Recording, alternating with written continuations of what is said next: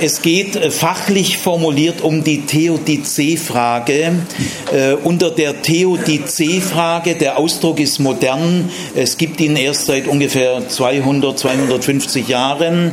Äh, und äh, diese Theodizee-Frage meint, äh, wie kann man an Gott glauben bei so viel unschuldigem Leid, das kein gutes Ende findet, sondern in der Katastrophe endet.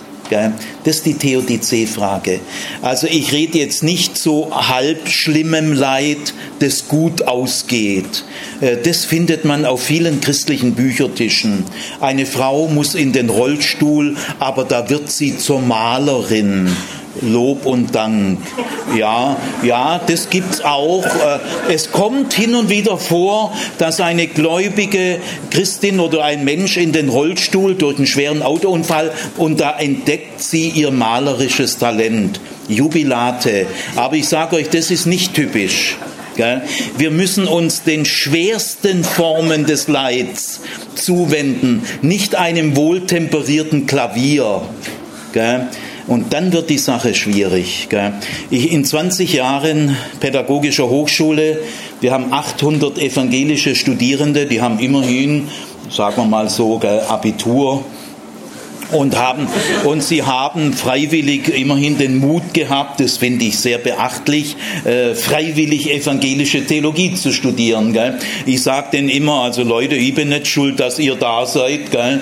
Ihr habt euch freiwillig entschlossen, auf eine wissenschaftliche Hochschule zu gehen und ihr habt euch freiwillig entschlossen, wissenschaftliche Theologie zu studieren. Jetzt geht's los. Ja, selbst diese Leute, die so mutig waren, äh, habe ich die Erfahrung gemacht, sind außerstande in aller Regel, sich den schwersten Formen des unschuldigen Leids zu stellen. Diese Formen verdrängen sie, es würde sie zu sehr erschüttern und es würde ihr religiöses Gehäuse erschüttern, in dem sie sind. Also die Theodizee-Frage rüttelt an sämtlichen Grundlagen. Gell? Insofern zieht euch warm an. Gut, jetzt versuche ich mal diese Frage in den wichtigsten Gesichtspunkten mal zügig durchzugehen. Erstens äh, die Theodizee-Frage, also die Frage, wie kann man an Gott glauben, angesichts von dermaßen viel schwerstem, unschuldigen Leid, das nicht gut ausgeht? Das ist die Theodizee-Frage. Diese Frage ist die schwerste und wichtigste Anfrage an den christlichen Glauben. Es ist die schwerste und die wichtigste wie Christen mit dieser Frage umgehen, sage ich euch, zeigt, wer sie sind. Das zeigt viel mehr als alles andere. Und wie Theologiestudierende mit dieser Frage umgehen, was sie für Antwortchen aus ihren Schublädchen hervorholen, das zeigt, ob ihr Theologiestudium etwas taugt.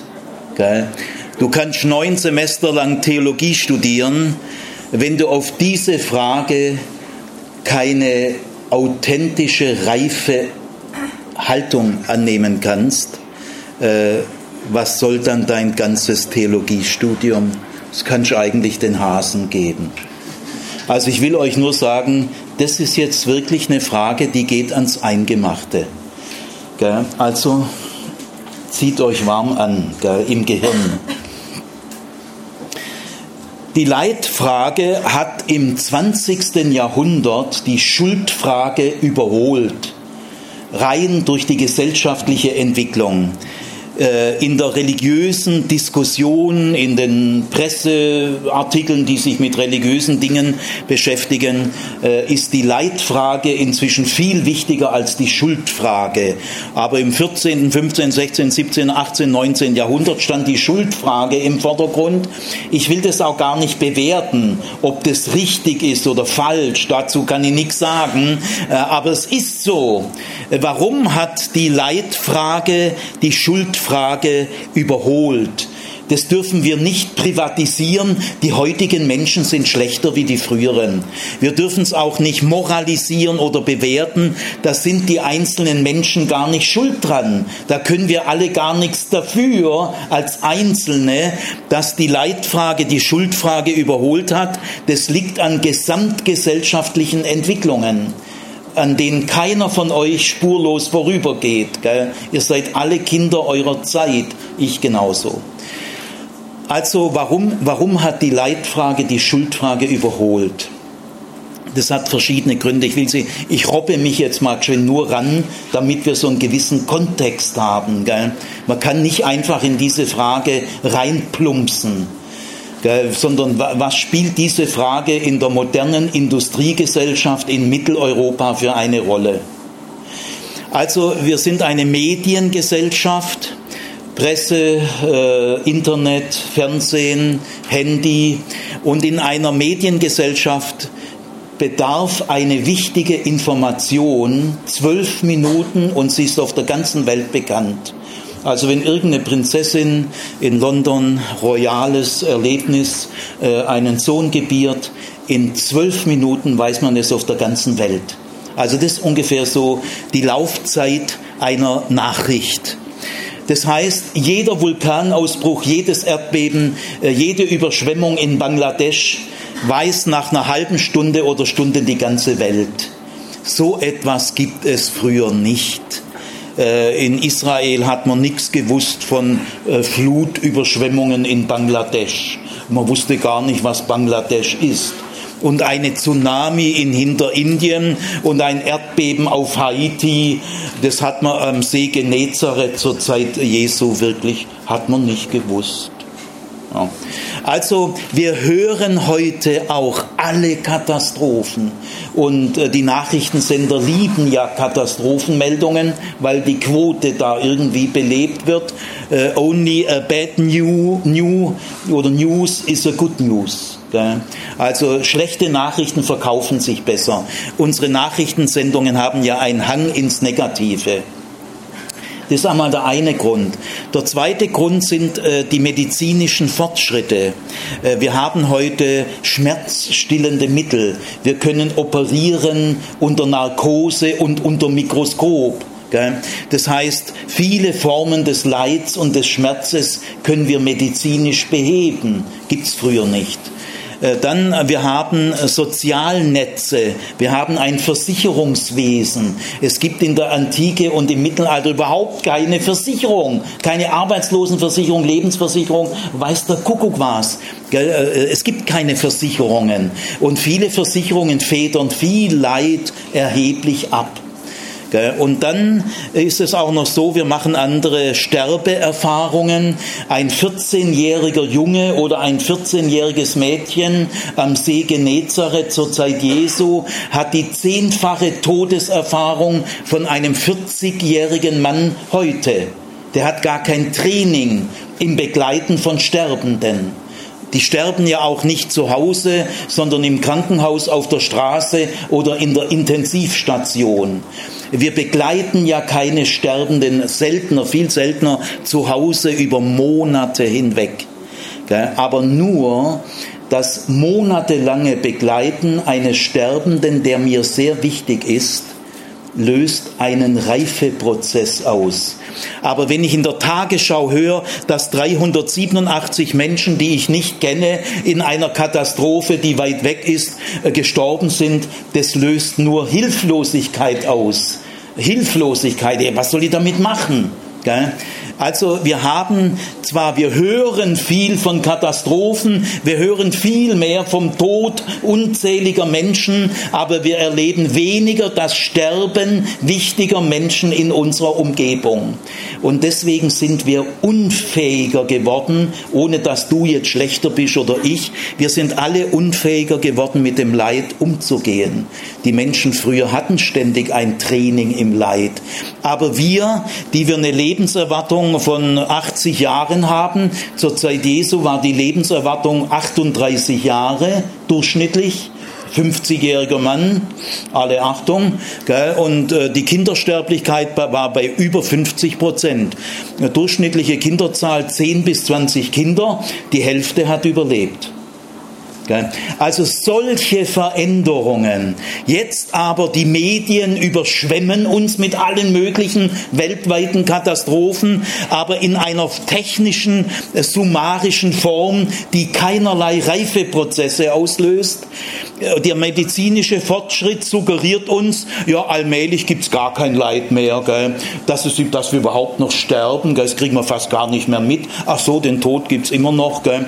Aber der wissenschaftliche Fortschritt, der medizinische Fortschritt, die Narkosemittel, die sozialen Netze, äh, tendieren dazu zu sagen, was, es gibt immer noch schweres Leid und es haut uns auf die Eingeweide, weil wir sind doch sonst so gut abgesichert, gell? wir leben lang, wir haben eine totale Versorgung und so weiter. Also diese gesamtgesellschaftlichen Veränderungen, die ich jetzt natürlich sehr holzschnittartig angedeutet habe, haben dazu geführt, dass die Leitfrage die Schuldfrage überrundet hat.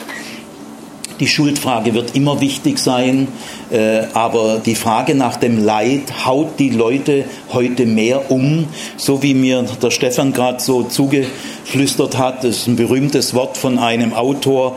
Die Leidfrage ist der Fels des Atheismus wie ein Schüler in der 10. Klasse äh, mir gesagt hat, Herr Zimmer, äh, in der Kalahari, da verdursten die Leute, wir spülen unsere Scheiße mit dem besten Trinkwasser runter, da ist da irgendwas faul im System. Und Kinder verhungern, äh, gute Menschen leiden in Syrien und sonst wo, die können ja auch nichts dafür.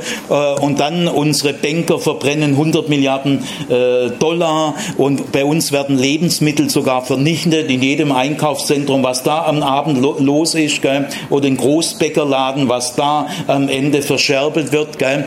Also äh, ich kann unter solchen Umständen nicht an Gott glauben. Kann mir mal bitte jemand sagen, was das für einen Sinn hat? Und ich fände bei Gott es nicht schlecht, wenn er mal ein bisschen praktisch helfen würde. Gell? Also kann mir einer sagen, wer, was für ein gerechter Gott sowas zulässt? Gell? Kann mir da bitte jemand helfen?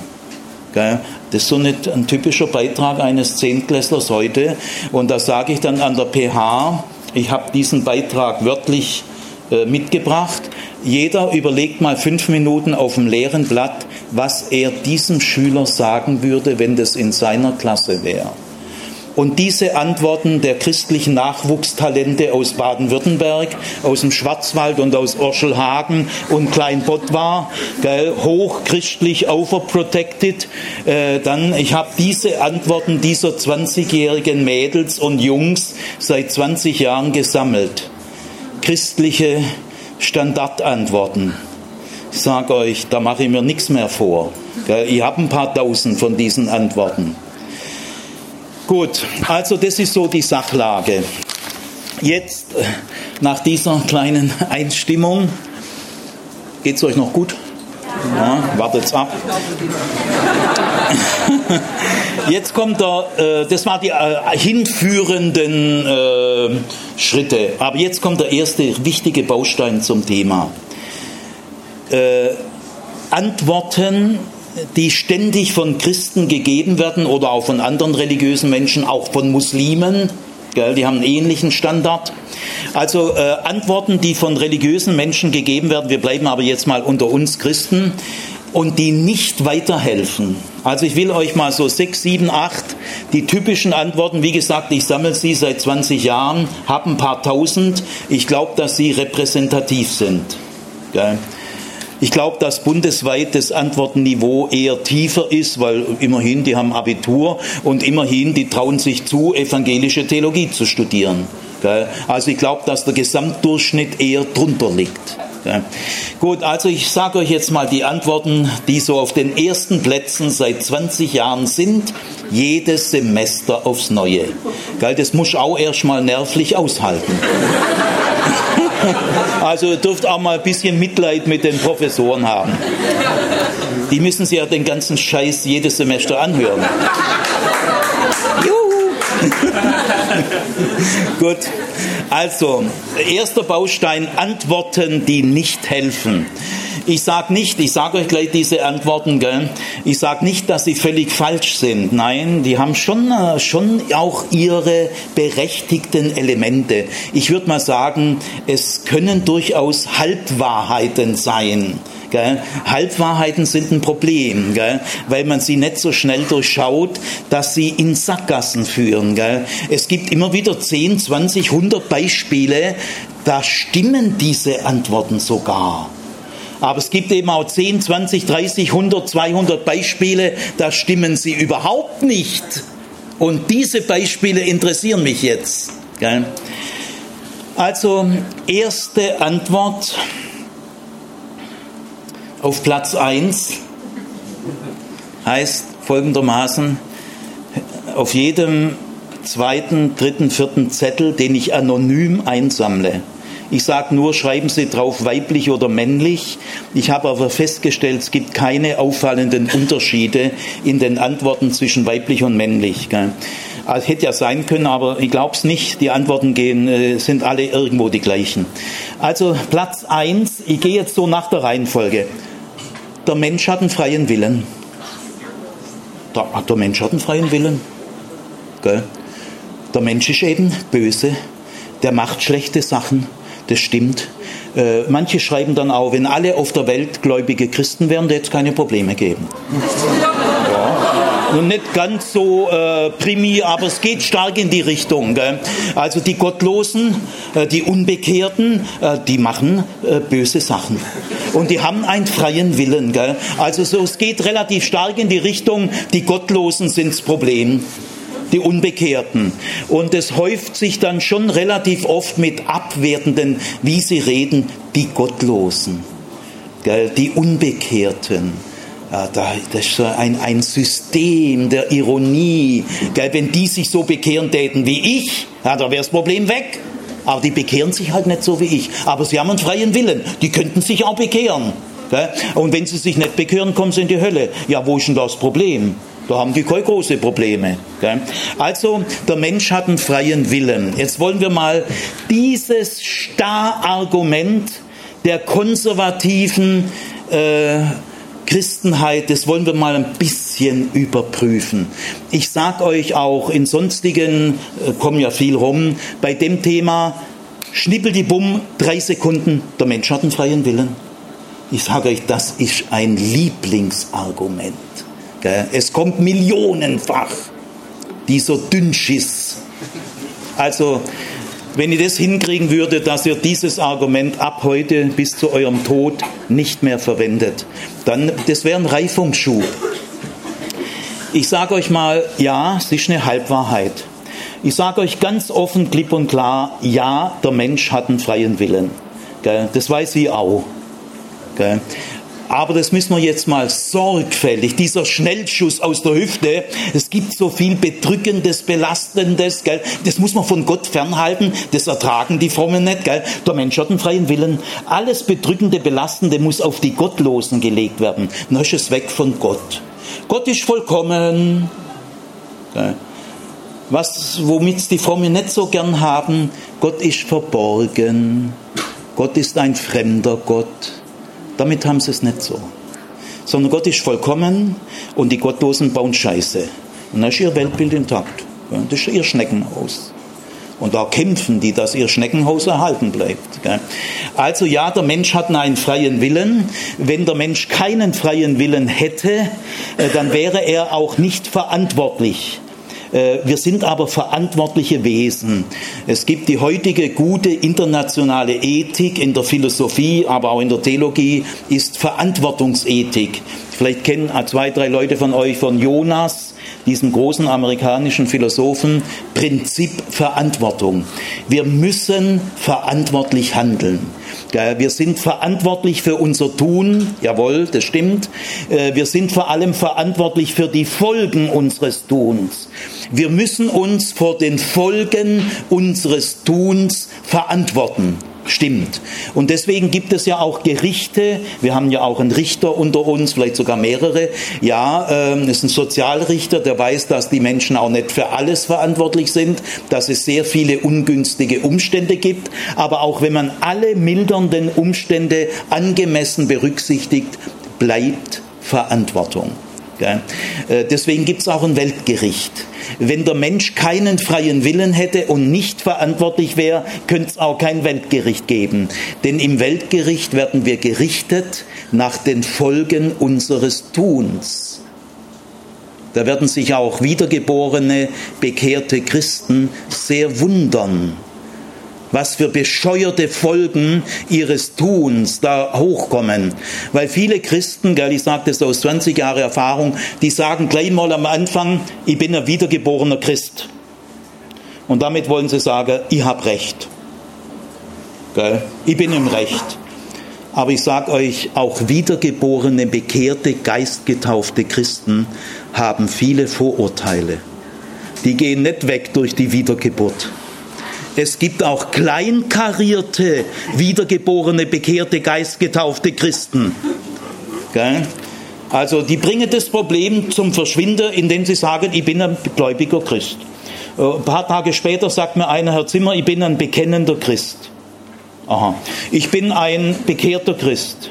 Ich bin ein bekehrter, bekennender, wiedergeborener, geistgetaufter Christ. Ja, mit dem, da, da tauscht du gar nichts mehr zu sagen. Das sind so die Sandsäcke, die sie erstmal aufbauen. Gut, also zurück zum freien Willen. Ja, also es gibt einen freien Willen. Wir sind verantwortlich, das ist unbestritten. Gell? Äh, ich sage jetzt noch eine Kleinigkeit dazu, wenn ich in die Mensa gehe und mir überlege, esse ich heute Maultasche oder Gulasch, da habe ich einen wirklichen freien Willen. Ich kann mir entscheiden, ob ich Maultasche esse oder Gulasch.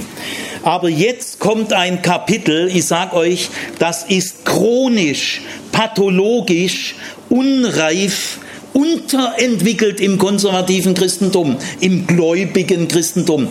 Jahrzehntelang chronisch unterentwickelt. Nämlich die Frage, wo sind die Grenzen des freien Willens? Das, darüber denkt man da nicht so nach. Weil man braucht einfach nur den schnellen Schuss aus der Hüfte. Der Mensch hat einen freien Willen. Gell? Dann hat man das Gefühl, ich bin eigentlich die ganzen Probleme los und äh, habe sie den Gottlosen zugeschoben. Gell? Und weil sie so ein Bedürfnis haben, äh, diese schweren Dinge des Lebens irgendwie zu lösen, der Mensch und auch der gläubige, bekehrte, wiedergeborene, geistgetaufte Christ, der hat ein wahnsinniges Bedürfnis nach Antworten und schwere Bedrängnisse, wo es keine Antwort gibt, ah, da zappelt der Richter, wird er richtig neurotisch. Also da muss eine Antwort her.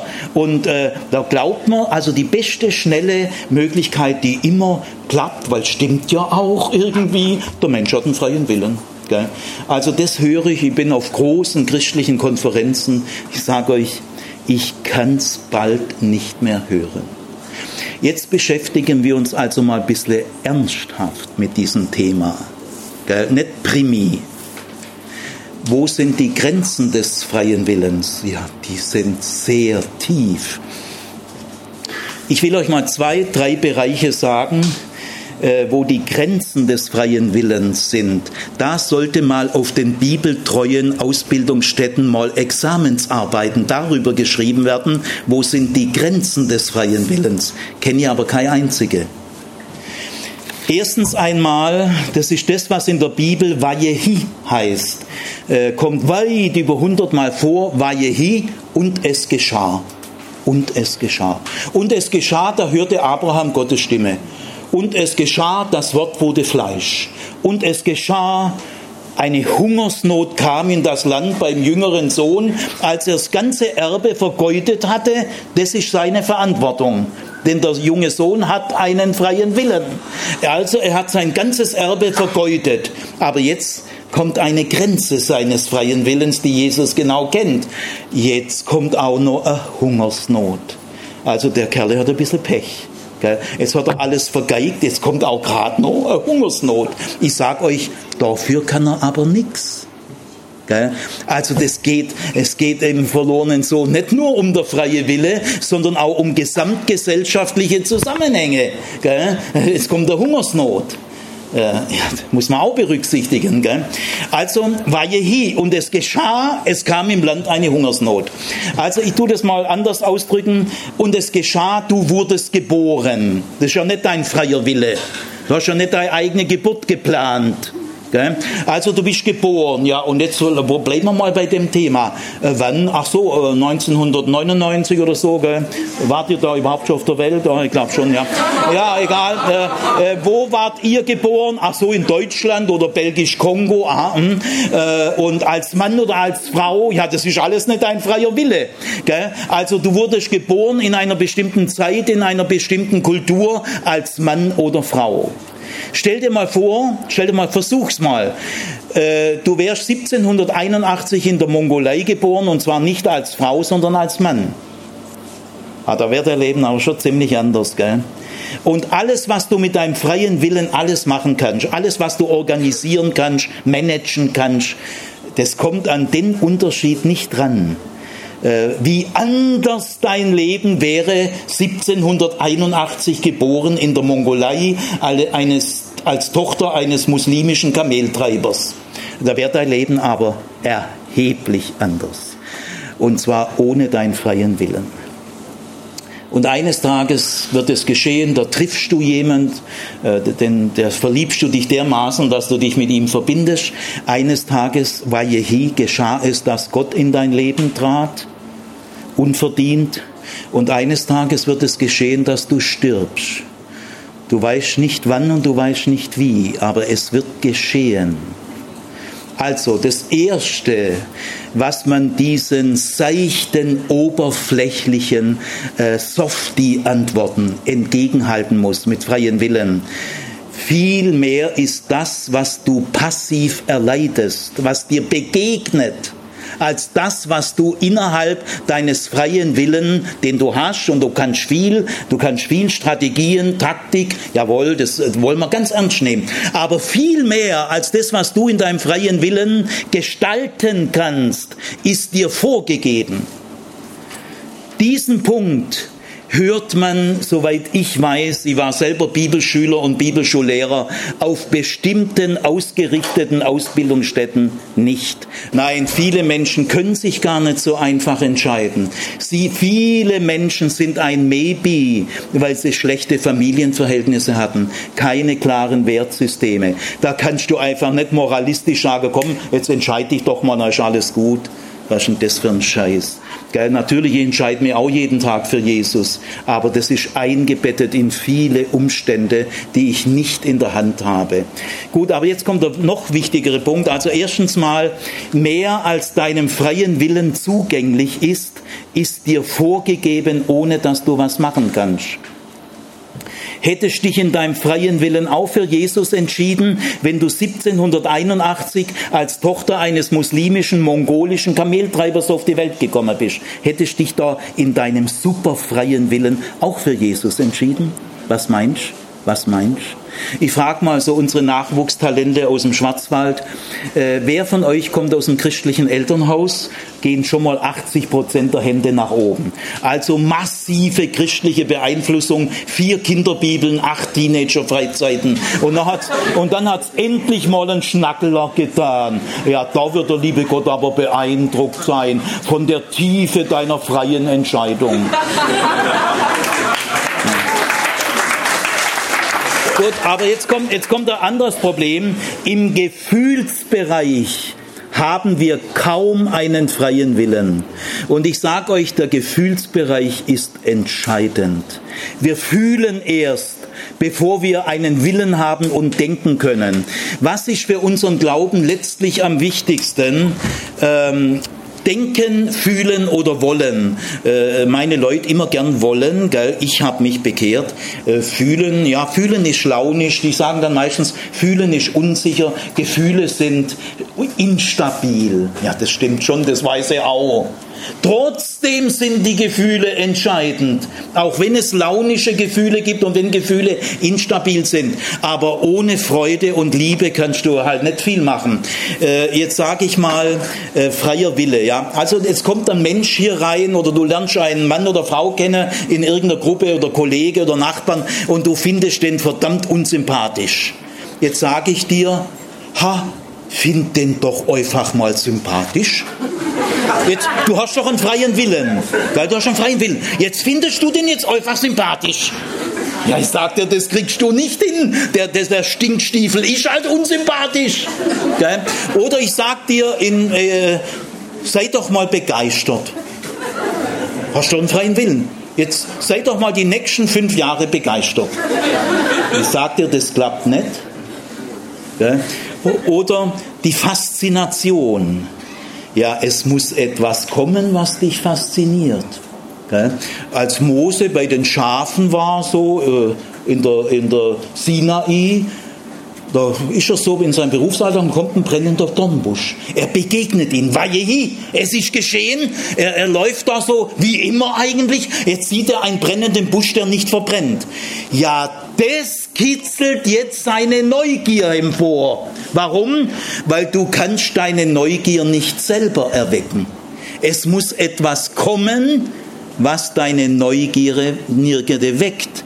Deswegen ist der brennende Dornbusch entscheidend. Nicht, dass Mose dann gesagt hat, oh, das ist interessant, da geh mal hin. Ja, das wird ja jeder machen.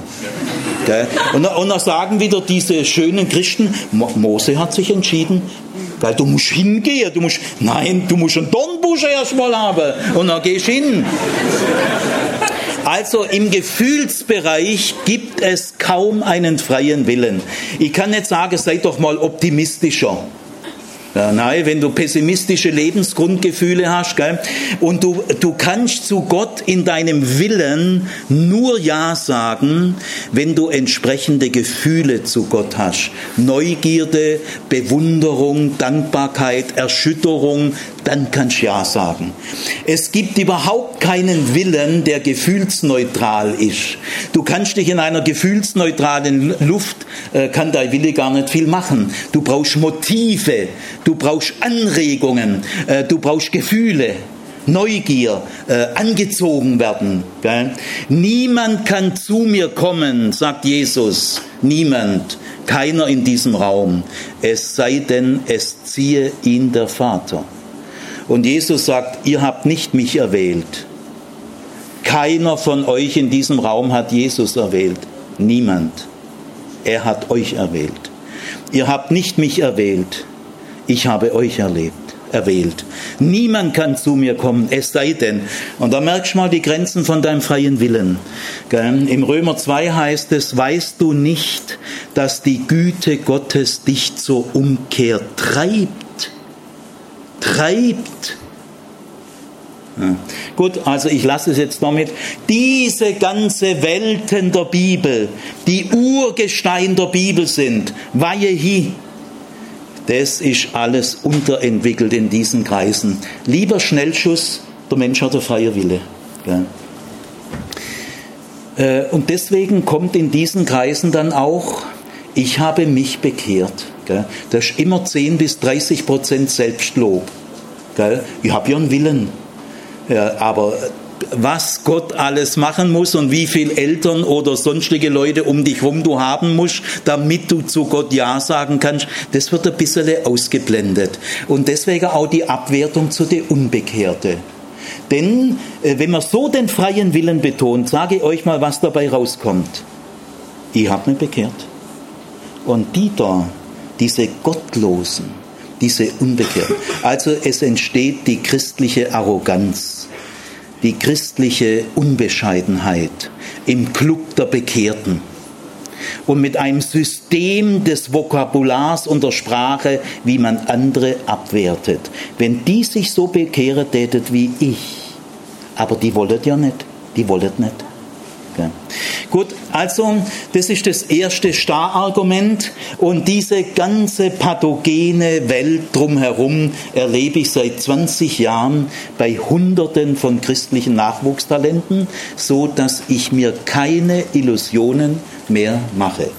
Jetzt kommt das zweite Argument. Ein ganz kurzer Einwurf. Ja. Ist nicht auch am Lebensalter dieser ähm Studenten, auch, ja ja, äh, auch. Es gibt sehr viele Aspekte. Also ja, da ist was dran, das stimmt. Das ist ein wichtiger Aspekt. Mal sehen, wie Sie mit 40 reden. Ja. hast du völlig recht. Ich sage mal ein Beispiel, es fällt mir jetzt durch deinen Einwand ein. Äh, ich habe also auch wieder mal diesen Schülerbeitrag, gell, und wie würdet ihr reagieren, wenn der Schüler in eurer Klasse wäre? Da kommt diese ganze christliche Soße von den 20-Jährigen, stimmt.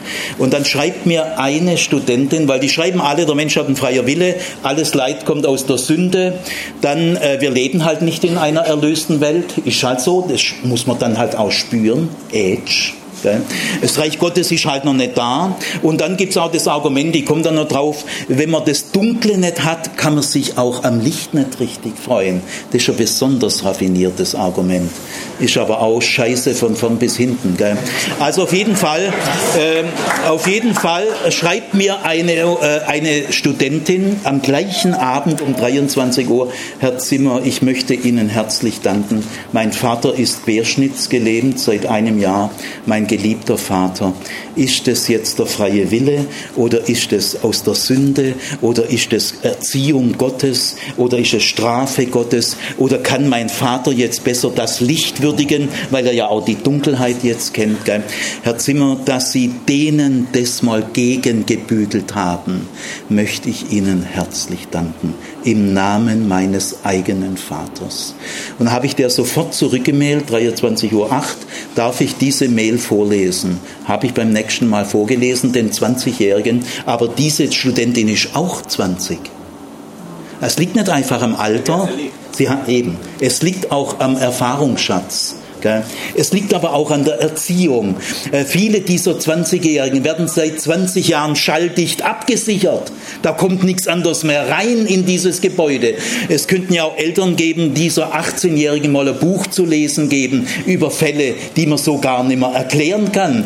Dann würde die Lektüre dieses Buches diese, diese 18-Jährige vielleicht in eine Entwicklung reinführen. Aber diese Bücher gibt es auf diesen Büchertischen nicht. Und so kommen die Sachen zusammen.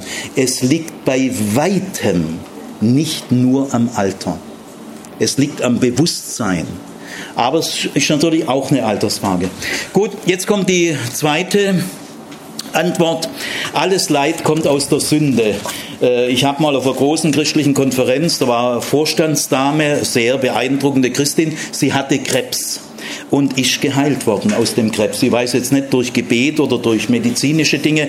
Also sie konnte mit großer Beeindruckung sagen, äh, 45 Jahre alt, ich habe Krebs gehabt vor vier Jahren oder acht Jahren, ich weiß, weiß die Einzelheiten nicht mehr. Und ich sag euch, sagt diese Frau im Vorstand einer großen christlichen Sache, öffentlich vor tausend Leuten, ich war auch auf dem Podium, äh, alles Leid kommt aus der Sünde. Äh, musste hier öffentlich widersprechen und sagen, das ist ein schwerer Irrtum. Ja, hat sie mich angeguckt, Herr Zimmer, ich habe Krebs gehabt. Frau, sowieso, es ist trotzdem ein Irrtum. Und wenn Sie zweimal Krebs gehabt haben, es stimmt einfach nicht. Gell? Da war was los, sage ich euch. Gell? Also, ja, viel Leid kommt aus der Sünde, das lernt man in 1. Mose 1 bis 3. Sündenfall, Dornen und Disteln äh, wirst du äh, und viel Leerlauf und was alles kommt nicht aus der Sünde. Ja, aber Hiob, nehmen wir mal Hiob, äh, lest mal vier Kapitel im Hiob, Hiob 38 bis 41, das sind vier Kapitel. 1. Mose 1 bis 3 sind drei Kapitel aber in, erster, in Hiob 8 ist ein echter Alternativtext. Hier wird 1. Mose 1 bis 3 kritisiert und auch korrigiert. Ist auch Bibel. Ist auch Bibel. Aber äh, es gibt eben biblische Gruppen, die haben nur, nur ihre biblische Wahrnehmung. Gell? Also ihr, äh, ich sage den Studenten immer, steht ja auf dem Flyer, super, ihr verteidigt nicht die Bibel, ihr verteidigt eure, euer Bild von der Bibel. Das ist auch was anderes. Gell? Also nehmen wir mal Hiob 38 bis 41. Nein, hier ist Leid, das nicht aus der Sünde kommt. Denn Hiob verteidigt sich gegen seinen wiedergeborenen, bekehrten, geistgetauften Freunden, die ihn belehren wollen, Gott macht keine Fehler, die Fehler liegen bei dir. Da sagt er, nein, dieses Leid hängt nicht mit meinen Fehlern zusammen, denn so viel mehr Fehler wie meine bäuerlichen Nachbarn mache ich auch nicht gerade, dass ich hundertmal mehr leiden muss wie die. Denn mit, der, äh, mit dieser Schnellschuss oberflächlichen Primi-Stammtisch christliche Parole, alles Leid kommt aus der Sünde. Ja, wieso verteilt sich dann das Leid so ungerecht? Und haben alle Schwerkranken und die die Tsetse-Fliege gestochen haben und die Bangladesch weggespülten und die Haiti-Armen aus dem Erdbeben, haben die alle 17 Mal mehr gesündigt wie du, weil sie 17 Mal mehr leiden. Also christlicher Dünnschiss. Da ist was dran, aber das hilft nicht weiter. Da gibt es dann auch bei diesen Kreisen die Theorie, äh, alles Leid kommt aus der Sünde, auch der Tod kommt aus der Sünde. Äh, also Gott hat Adam unsterblich erschaffen. Das gehört alles zu dieser Soße. Denn Gott ist vollkommen, er macht alles vollkommen. Heißt ja auch in Genesis 1, es war gut, es war gut, es war gut, es war gut, es war sehr gut. Also, ja, das ist Genesis 1. Aber es gibt auch andere Kapitel. Es gibt auch das Buch Hiob. Das ist ein einzigartiges Buch. Es gibt es in der Art nirgendwo in der Welt. Es gibt Gespräche zwischen Leidenden und anderen, die den Leidenden beraten, aber immer nur ein Gespräch zwischen einem Leidenden und einem. Aber nur im Hiob-Buch spricht Hiob mit drei Freunden. Und damit drückt das Hiob-Buch aus, die Mehrzahl der Menschen kapiert es nicht. Sie, sie will diesem Leidenden auch nur ins Gewissen reden. Hiob steht einer Mehrheit gegenüber. Er ist isoliert mit seiner Haltung. Äh, wir dürfen hinter das Buch Hiob nicht mehr zurückfallen. Bei diesen ganzen Theodizee-Diskussionen in den Millionen Hauskreisen wird Hiob der Rebell niemals oder fast nie berücksichtigt, sonst würden sie diesen Case nicht vertreten. Ja, also äh, nein, Gott hat den Menschen von Anfang an sterblich erschaffen, aus Staub von der Erde. Es heißt ja auch, an dem Tag, an dem du davon isst, wirst du sterben. Das setzt ja die Sterblichkeit schon voraus. Sonst müsste es heißen, an dem Tag, an dem du davon isst, wirst du sterblich. Das gibt's im Hebräischen, das Wort, steht aber nicht da. Und am Ende dieser Erzählung heißt es, denn Staub bist du und zu Staub sollst du wieder werden. Das ist die Begründung für den Tod. Nicht, denn vom Baum der Erkenntnis hast du genommen und deshalb sollst du sterben. Nein. Also ist sowas von unbiblisch, sowas von oberflächlich, gell, weil man mit der Gewohnheitsbrille die Bibel liest und man meint, man sei biblisch. Gell. Man, sagt, man meint, konservativ und biblisch ist ungefähr das Gleiche. Ich bin konservativ, also bin ich biblisch. Das ist das größte Märchen. Gell? Gut, also äh, der freie Wille, alles Leid kommt aus der Sünde. Äh, dann das nächste ist äh, Erziehungsmittel. Gott erzieht dich im Leid. Ja, das gibt's. Aber das kann ich nicht überall sagen. Ich sage euch gleich mal ein paar Beispiele. Ja, ich habe auch Leid erlebt, nicht sehr viel. Und durch dieses Leid habe ich wirklich gelernt. Der erschütterte Mensch gräbt seine Fundamente tiefer wie der Sonnyboy das stimmt schon. Aber auch mit dem Sprüchle kannst du vieles nicht erklären. Dann Strafe Gottes, gell? der Tsunami da, ja, weil, weil da so viele nackt baden. Da hat, da, da, da hat dann Gott, und dann diese buddhistischen Tempel, da schickt Gott mal zur Strafe einen Tsunami. Gell? Ja, das, diese Christen gibt es zu Zehntausenden. Gell? Ich meine, das ist ja pervers, was die sagen.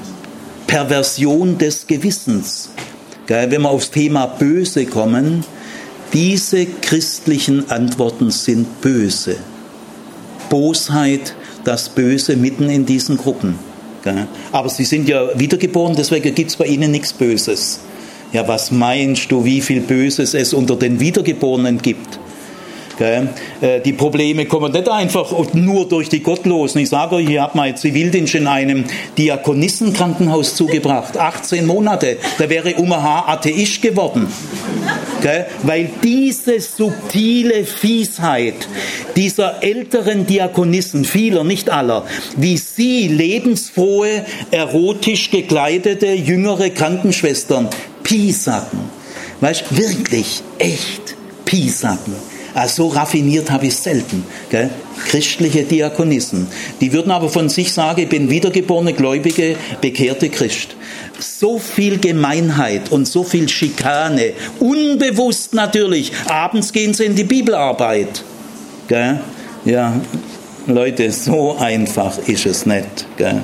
Seid froh, dass ihr vom Erbarmen Jesu getragen seid. Aber schwingt euch nicht auf zum Club der Bekehrten, der auf die Nichtbekehrten strukturell runterguckt.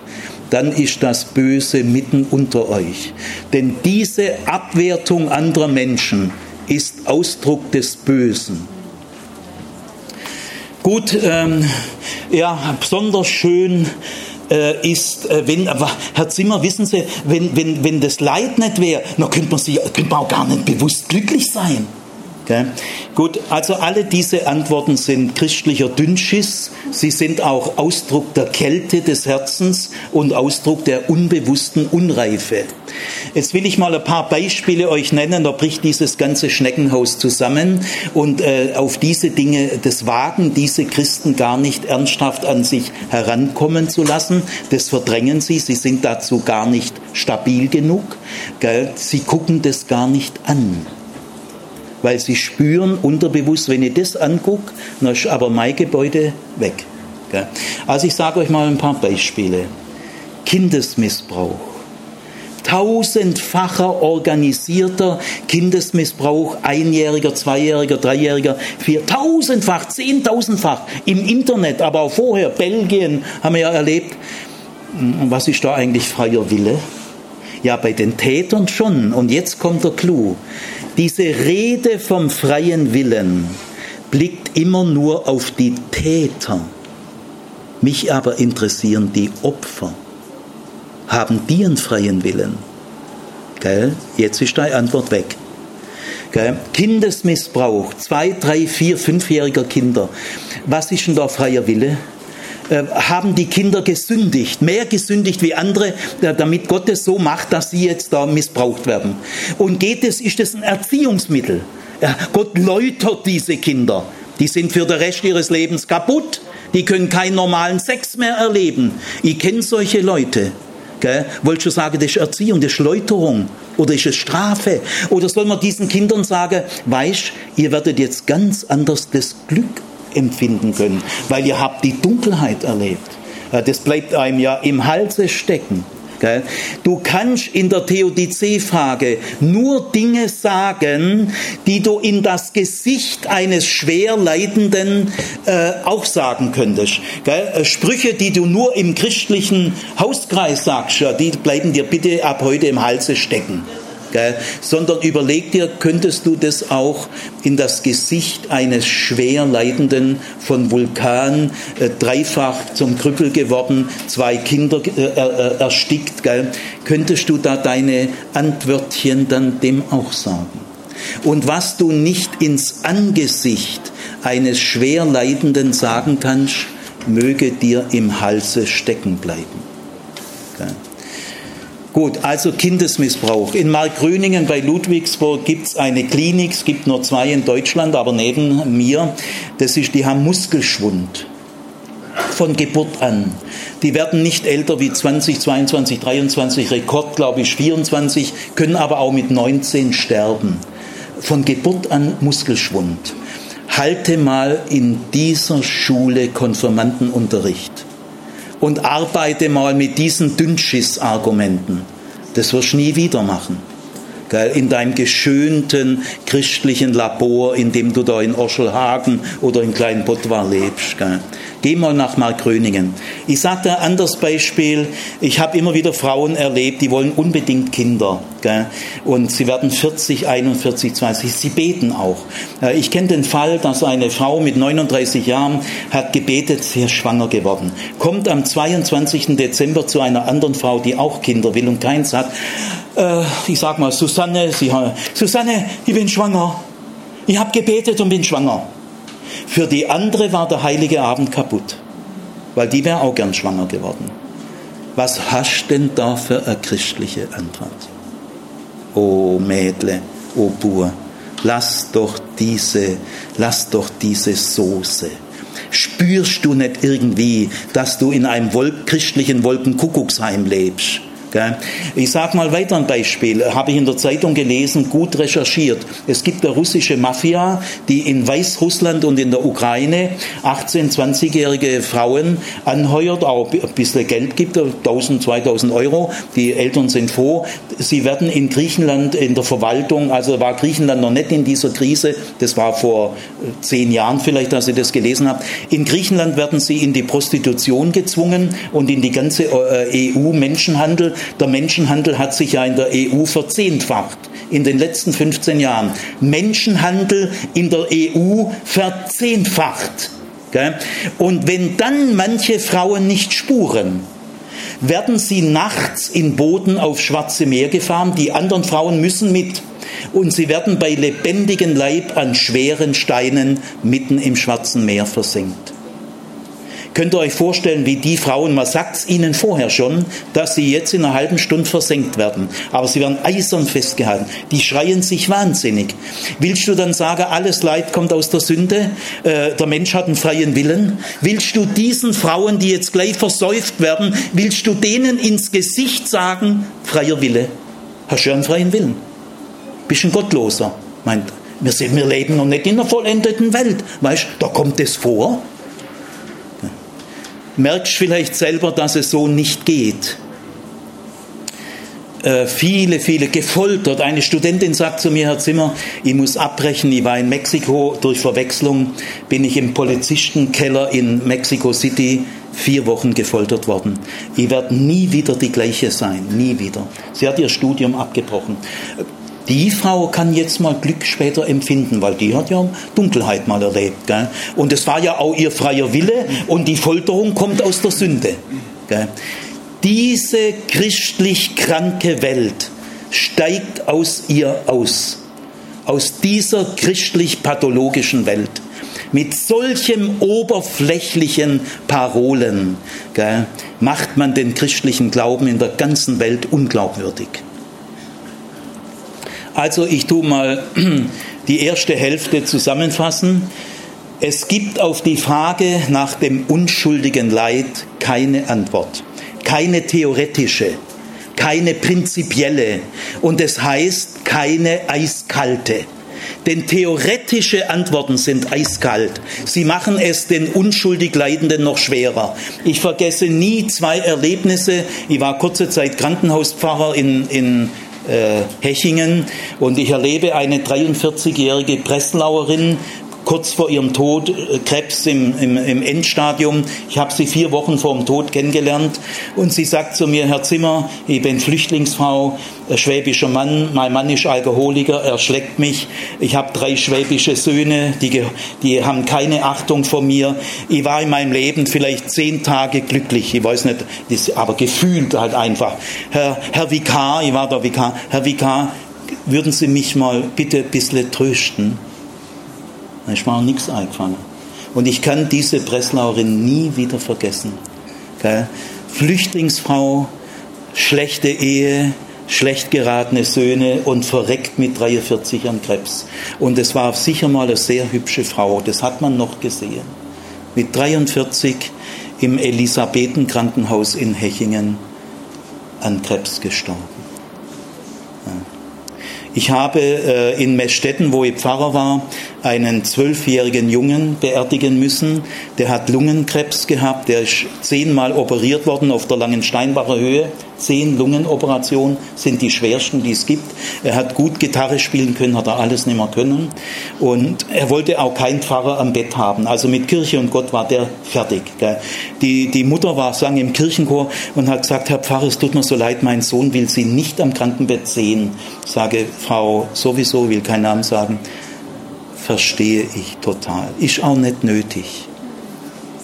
Auf dieser Beerdigung, ich habe keine Minute geschlafen, war völlig überfordert.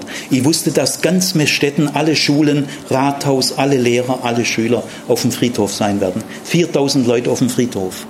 Und ich habe auf dieser Beerdigung gesagt, wenn mir Gott nicht einmal wird erklären können, warum dieser Junge so sterben musste, will ich ab heute kein Christ mehr sein. Und das sage ich auch heute noch. Ich weiß, dass Gott mich hört. Wenn Gott mir mal nicht wird erklären können, warum das so war. Ich weiß es nicht. Ich habe auch keine Antwort. Keine dieser Dünnschiss-Antworten. Dann will ich auch kein Christ mehr sein. Gut, also die Reife von euch beginnt dort, wo ihr glasklar, bewusst aus reifer Erkenntnis sagt, es gibt auf diese Frage keine Antwort. Jede Antwort ist, äh, ist eigentlich zynisch. Jede Antwort, die ihr versucht, macht die Sache nur noch schlimmer. Gell? Ihr lastet jetzt auch noch Schuld auf die Leidenden, dass sie auch noch schlechtes Gewissen kriegen, gell? weil sie nicht genügend gebetet haben oder äh, sich nicht richtig läutern lassen oder weiß der Kuckuck was. Das mag in vielen Einzelfällen stimmen. Ein Leidender selber kann im Nachhinein sagen, ich bin geläutert worden. Das kann aber nur ein Leidender selber sagen, im Nachhinein. Aber das könnt ihr nicht zur Theorie machen, die man dann wohlfeil im christlichen Lager verkauft und auf Traktätchen schreibt schreibt. Das geht nicht. Das ist unmoralisch, das ist unanständig und das ist unreif. Also die Reife bei der Theodizee-Frage beginnt, äh, hat auch eine äh, Notfallseelsorgerin bei mir in einer Masterarbeit geschrieben, die mit den Eltern in Winnenden gearbeitet hat. Äh, nach dem Attentat in Winnenden. Ein muslimisches Elternpaar hat dieser Notfallseelsorgerin gesagt, unser Sohn, Muslime, hatte an diesem Tag ein Gipsverband am Fuß und er konnte nicht rechtzeitig abhauen und der Täter hat ihm in den Rücken geschossen. Was sagen Sie biblisch diesen Eltern? Ja. Also diese feine Frau, 28-jährige Frau, es ist nicht nur eine Sache des Alters.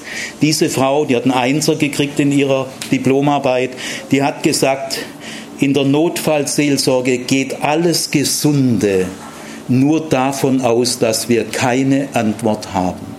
Alles Rumgeeiere gar nicht erst probieren. Die Frau hat recht. Gut, jetzt kommen wir zur zweiten Hälfte. Was bleibt uns? Sollen wir jetzt alle deprimiert werden oder sollen wir alle Atheisten werden? Was bleibt? Gell?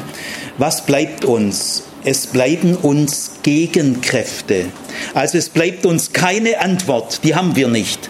Es gibt keine theoretische, biblische, theologische, prinzipielle Antwort, die wäre immer nur eiskalt. Die wird alles nur verschlimmern. Jesus hat nie eine Leittheorie geäußert. Jesus hat nie zu einem Kranken gesagt, hast doch einen freien Willen. Alles Leid kommt aus der Sünde. So ein Scheiß sagt Jesus nicht. Der hat ein anderes Niveau. Gut, also was bleibt uns? Erstens die Klage. Es bleibt uns die Klage. Die hilft viel mehr als ein frommer Spruch. Der macht doch alles noch schlimmer. Der orientalische Mensch klagt laut, wild, öffentlich, auf den Dächern. Die schreien, die Klageweiber. Alle sollen es hören, dass das Leid mich nicht stumm macht. Da schreie ich das raus. Gell? Äh, das, die Klage, ich muss mir Luft machen. Ich streue Asche auf mein Haupt. Ich zerreiß mein Kleid. Ich schere mein Haupt. Gell? Alle sollen sehen, dass ich überfordert bin. Ich bin kaputt, ich bin überfordert, ich verstehe nichts mehr. Ich frage, warum, warum, warum. Gell? Da sagen wieder Fromme, ha, die Warum-Frage ist nicht so geistlich, die musst du umbiegen in eine Wozu-Frage christliche Scheiße. Wie alle Klagepsalmen fragen zwei Fragen, alle Klagepsalmen. Die muss man millimetergenau studieren. Kommen in, in bestimmten Kreisen wird selten über Klagepsalmen, höchstens bleiben 22 von Jesus Christus her, aber nicht die Familie der Leidenden. Zwei Fragen, warum und wie lange noch? Alle Leidenden dieser Welt werden immer so fragen treibt denen bloß nicht diese Fragen aus. Das ist ihr Vorrecht, dass sie so schreien dürfen.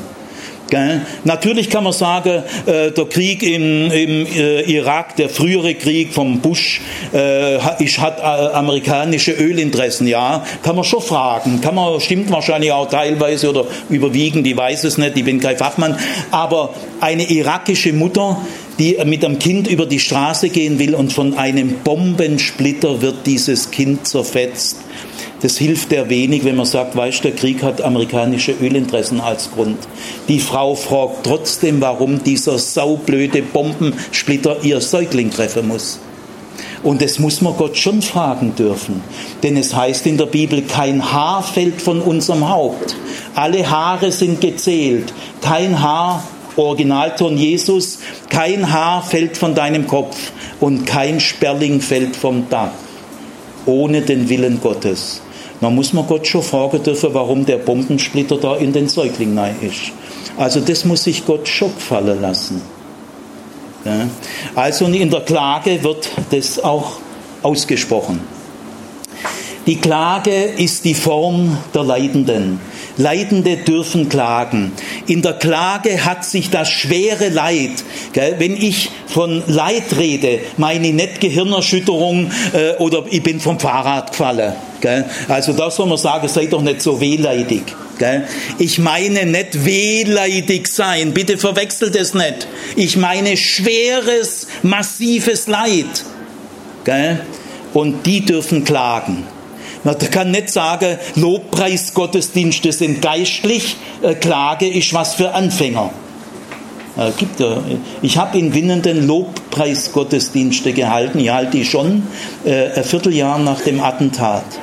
Da musst du überlegen, was du sagst weil die Eltern dieser Toten waren da. Was ist das gesunde Verhältnis zwischen Lob und Klage? Wir müssen die Klage rehabilitieren. Wir können nicht sagen, Christen loben und die, die doofen Juden mit ihrer Klagemauer.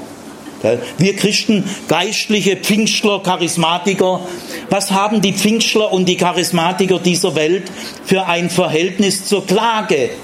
ein völlig bescheuertes.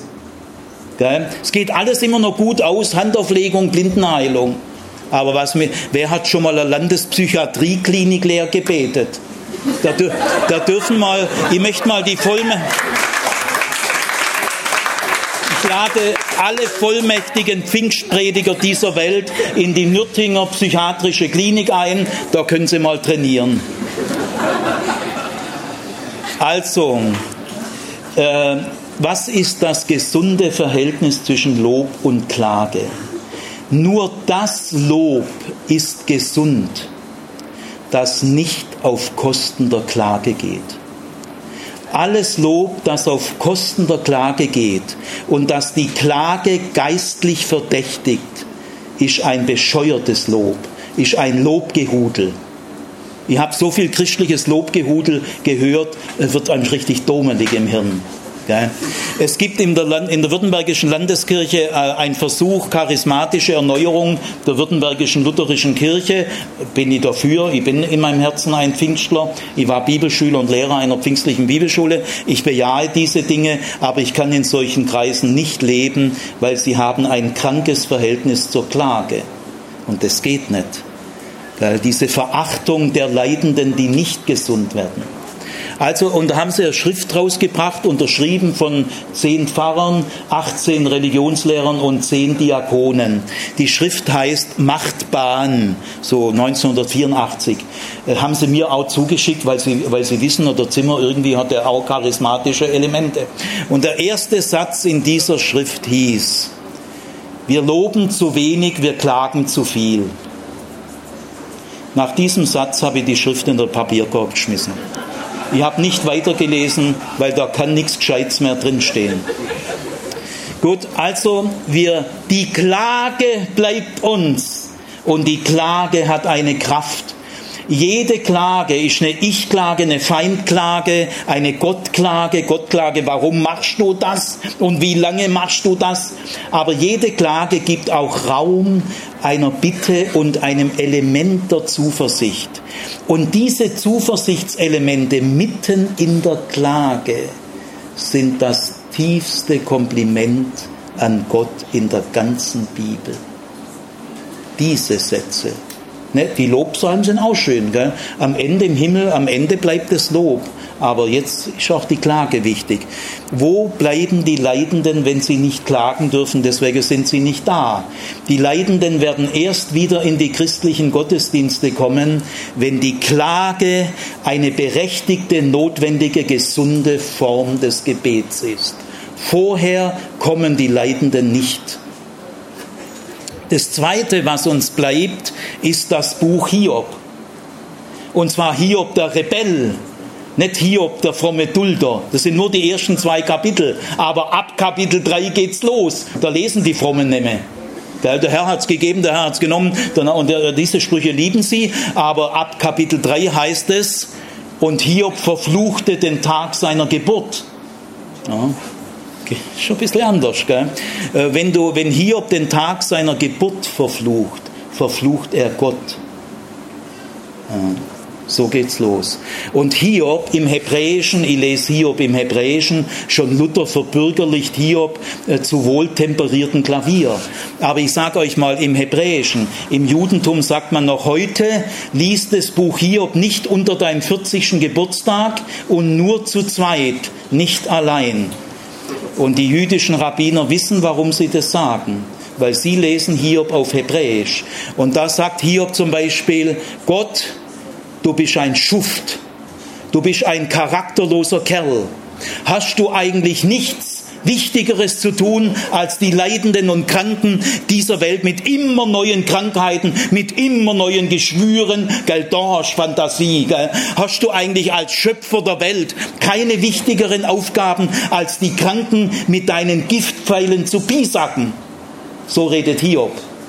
Äh, ob der in der Pfingstbewegung ein Mitglied werden könnte?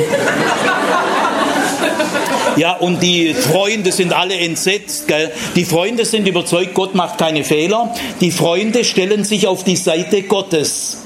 Das war ihr Fehler. Sie hätten sich auf die Seite vom Hiob stellen sollen. Gell? Äh, die Freunde sind Rechtsanwälte Gottes, Gottes Verteidiger Gottes. Gell? Gott macht keine Fehler. Alles Leid kommt aus der Sünde. Das heißt, Gott macht keine Fehler. Gott ist schlicht, Gott ist vollkommen.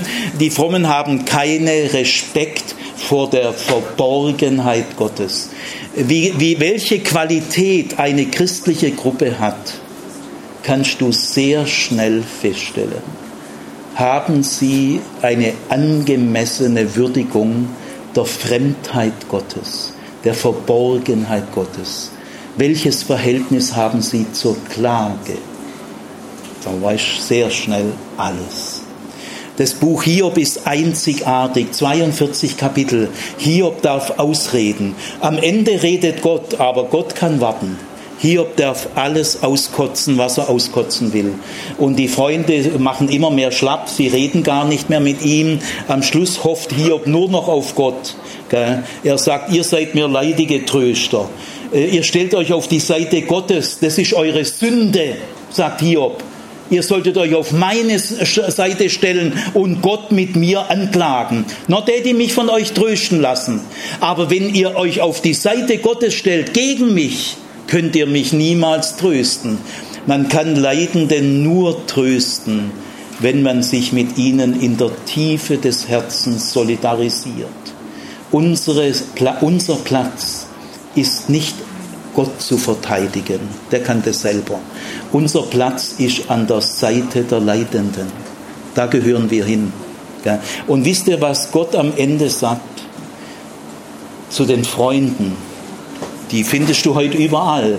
Das ist immer noch das gleiche Niveau heute in der Christenheit. Vor allem in der konservativen, muss ich so sagen.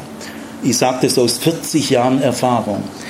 Gott sagt zu den drei Freunden, ihr habt nicht recht geredet von mir, wie mein Knecht Hiob. Knecht ist der höchste Ehrentitel. Abraham ist ein Knecht Gottes, Mose ist ein Knecht Gottes und David. Das sind die Knechte Gottes und Hiob. Der, der gesagt hat, ich verfluche den Tag meiner Geburt. Schwerleidende dürfen fluchen, dürfen Gott anklagen. Das, sie haben das Recht dazu. Da macht Gott gar nicht schlapp, er versteht sie am Ende, und merkt euch das, ihr habt nicht recht von mir geredet, wie mein Knecht Hiob. Und jetzt bringt ein Bußopfer und bittet Hiob, dass er für euch betet zu mir. Und die Fürbitte Hiobs für euch, die werde ich annehmen. Und Hiob betet für die drei Quellgeister. Er betet für sie und am Ende heißt es, und Gott nahm die Fürbitte Hiobs an. Das Dritte, was uns bleibt, erstens die Klage, zweitens das Buch Hiob. Beschäftigt euch mit Hiob dem Rebell. Da könnt ihr reife Prozesse auslösen. Das Dritte, was uns bleibt, ist Jesus, sein Lebensstil. Er hat keine Leittheorie jemals geäußert. Gell?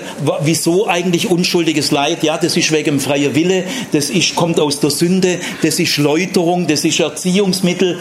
Niemals sagt Jesus einen Satz dieser Art. Da merkt ihr den Unterschied zwischen der Qualität Jesu und der Qualität der bekehrten, wiedergeborenen, geistgetauften Christen. Das ist ein irrsinniger Unterschied. Mit solchen Halbwahrheiten arbeitet Jesus niemals.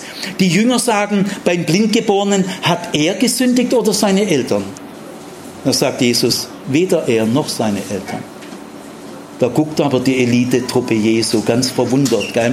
Und einmal sagen auch Leute zu Jesus, der Turm von Shiloah ist umgefallen und hat irgendwie acht oder neun Leute unter sich begraben. Waren das besondere Sünder, weil die Steine gerade auf die gefallen sind? Na, lest mal die Antwort Jesu. Gell? Er, er sagt auf Deutsch, ihr Blödlinge. Natürlich nett. Also Jesus hatte einen weiten Raum für Kranke aller Art. Blinde, Lahme, Taube, gekrümmter Rücken, verdorrte Hand, Mundsüchtige. Er hat nicht mal Abendessen können. Er ist mit der ganzen Palette von Elend konfrontiert worden. Dieser Mann hat nicht weggeguckt. Er hat nicht verdrängt. Und er hat nicht verharmlost durch geölte, abgelutschte Parolen. Das hat Jesus nie gemacht. Er hat sich dem ganzen Elend der Welt gestellt, soweit er es in seinen Möglichkeiten kannte. Er hat niemals zu einem Schwerkranken gesagt, weißt du, wirst geläutert, hab noch ein bisschen Geduld. Nein, er hat nie einen Kranken weggeschickt mit der Antwort, ich habe jetzt gerade Wichtigeres zu tun. Hat er nie gemacht. Im Terminkalender Jesu haben die Leidenden und Weinenden einen großen Raum. Das ist eine Gegenkraft. Wenn Gott so ist wie Jesus, dann gibt es Hoffnung. Und das vierte, was uns bleibt, und damit schließe ich, wir haben Hoffnung nach dem Tod. Es gibt keine Antwort vor dem Tod. Alle Antwortversuche sind billig, unreif und bescheuert zeigen nur den Tellerrand derer, die mit so einem Käse arbeiten. Arbeitet damit nie wieder. Aber wir haben eine Hoffnung nach dem Tod. Gott wird alle unsere Fragen beantworten. Auch die mit von dem 13-Jährigen in Mestetten. Ich kann mir nicht vorstellen, was Gott mir da sagen wird. Ich kann mir nichts vorstellen, aber ich traue ihm zu. Er wird irgendwas sagen und ich werde still und zufrieden sein. Um Christi willen, propter Christum, sagt Luther, um Christi willen habe ich diese Hoffnung. Weil Christus in seinem Leben so gelebt hat, entsteht diese Hoffnung. Es heißt im Neuen Testament, Gott sammelt alle Tränen in einem Krug. Alle Tränen, die Kinder und Leidende und Gefolterte und Vergewaltigte und Missbrauchte geweint haben, kennt er. Er vergisst keine einzige Träne. Das ist keine billige Vertröstung, sondern auf diesen Gott, der Jesus geschickt hat, auf diesen Gott hoffen wir. Und er wird es uns nach dem Tod erklären. Ich will mit folgendem Beispiel schließen. Einer meiner größten biblischen Lehrer, Professor Rath, äh, Gerhard von Rath, Professor für Altes Testament an der Universität Heidelberg, hat einmal Folgendes gesagt. Ein hebräischer Mensch rudert sich oder bewegt sich in die Zukunft wie ein Ruderer. Der hebräische biblische Mensch der Schreiber der Klagepsalmen, aber der auch Exodus und vieles erlebt hat und die Sendung der Propheten. Und wir haben die Sendung Jesu erlebt und die Sendung der Apostel. Der hebräische Mensch bewegt sich in die Zukunft wie ein Ruderer. Das heißt, er kennt die Zukunft nicht, die schon in seinem Rücken. Aber er sieht seinen Ausgangspunkt, äh, sein Start, da guckt er hin. Und unser Start ist der biblische Gott, der sich offenbart hat im Exodus, der die Armen in den Klagepsalmen genau versteht, der Jesus geschickt hat und die Apostel. Wir sehen die großen Taten des Gottes, der gnädig und barmherzig ist, geduldig und von großer Güte. Wir sehen vor allem auf die Klage, auf das Hiobbuch und auf den Lebensstil Jesu. Und indem wir darauf schauen, rudern wir uns in die Zukunft.